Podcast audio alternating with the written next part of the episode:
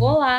Separamos duas pílulas de aprendizagem da live que rolou no dia 22 de abril com Eduardo Valadares, Rafaela Novaes e Joana Trepton para você conferir.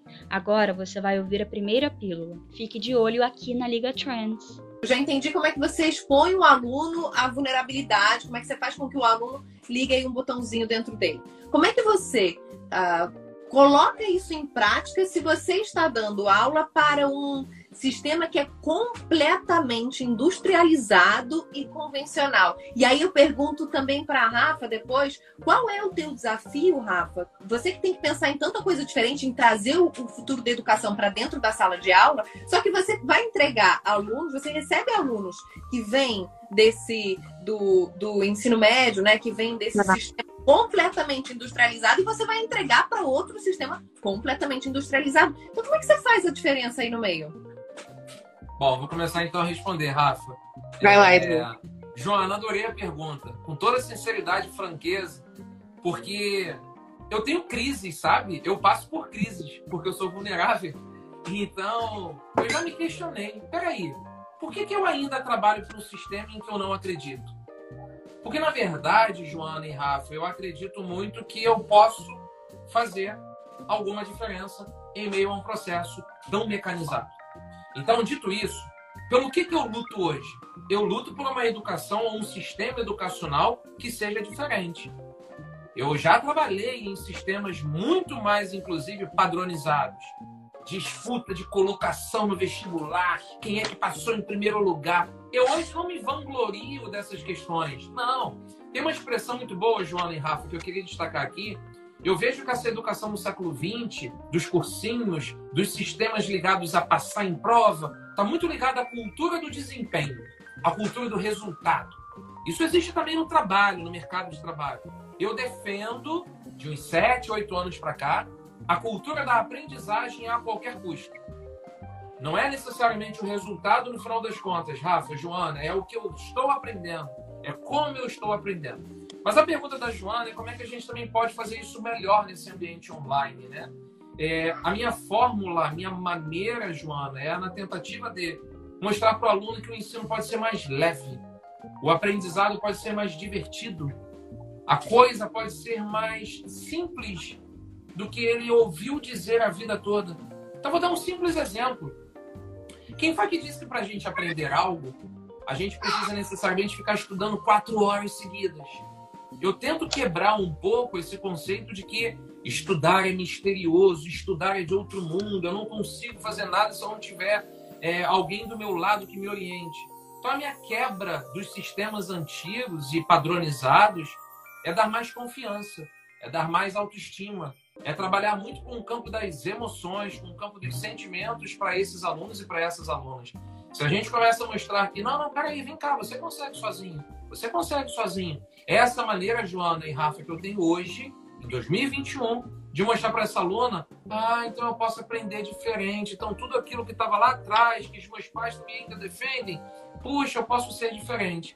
Eu acho que essa é a minha missão. Você usou essa palavra ainda há pouco, Joana. Eu acredito que essa seja a minha grande é, missão aqui de educador, desmistificar esses conceitos tão arraigados, antigos, velhos, burocráticos e incoerentes do século XX. Bacana quando o Edu fala aí, né, de estar nesse sistema e esse conflito, né? Como é que é estar nesse sistema e viver esse conflito, mas eu acredito muito que a gente só quebra o sistema se a gente estiver dentro dele. Não adianta a gente não estar no sistema, criticar esse sistema e ficar só reclamando. É, exatamente. Então, acho que é muito aí o papel da liga, né? A gente vem como um ecossistema entrando nessas instituições de ensino que antes eram tradicionais, mas que têm uma vontade de se reinventar. O Edu falou lá no início da live que é tão difícil, essas instituições ainda estão lá no século XIX, no século XX. A gente entra nessas instituições e a gente vai mudando o pensamento das pessoas nessa instituição. Não tem uma receita de bolo. Não é uma formação que eu chego e diga assim: olha, você vai fazer passo um, passo dois, passo três, passo quatro. Eu preciso fazer com que aquelas pessoas daquela instituição, a começar pelo diretor, acreditem que a educação tem que acontecer de uma forma diferente.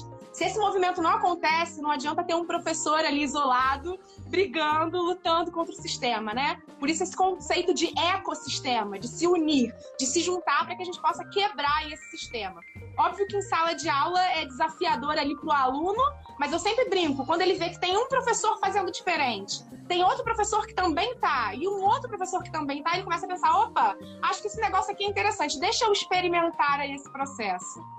Deixa eu só fazer um comentário que eu acho que é um acréscimo aí do, dessa sua fala, Rafa, que eu acredito muito, Joana.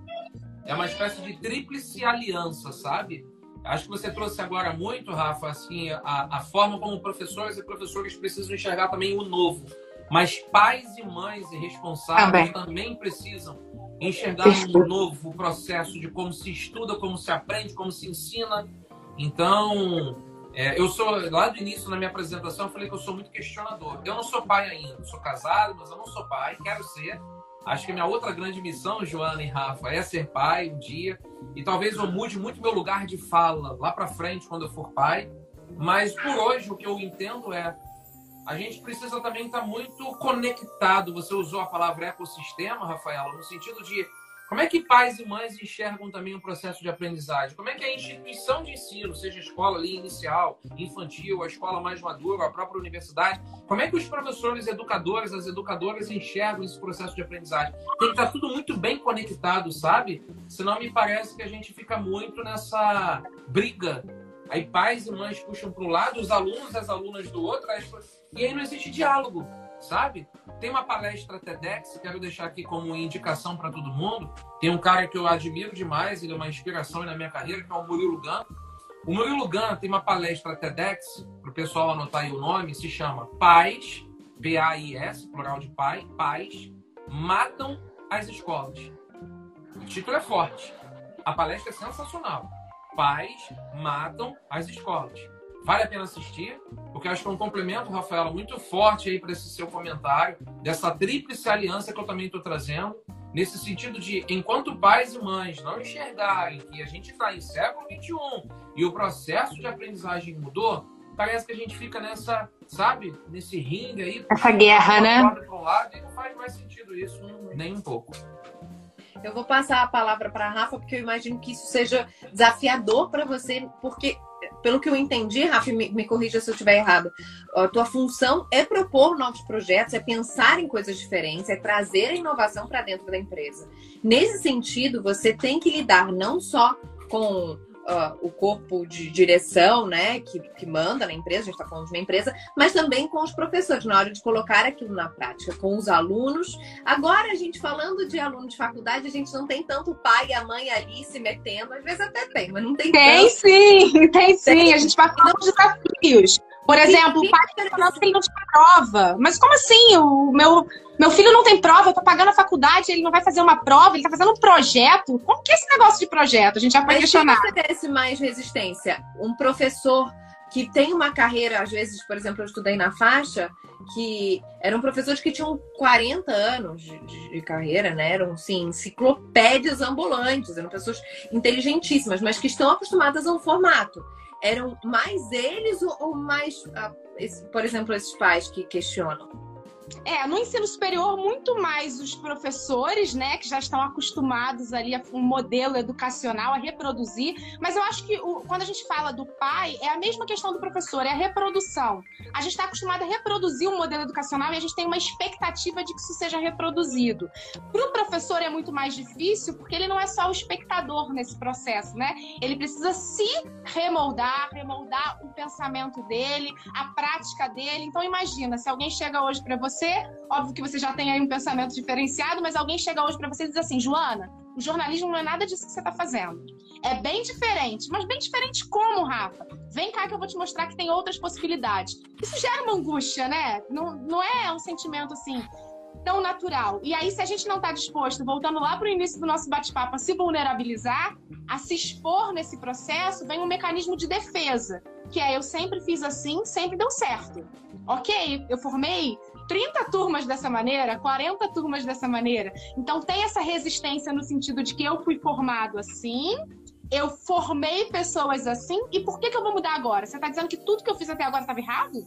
há 40 anos eu tô fazendo errado, então acho que esse é o grande desafio, mostrar que não é que tá fazendo errado, mas que há É outras possibilidades, há outras formas de fazer, né?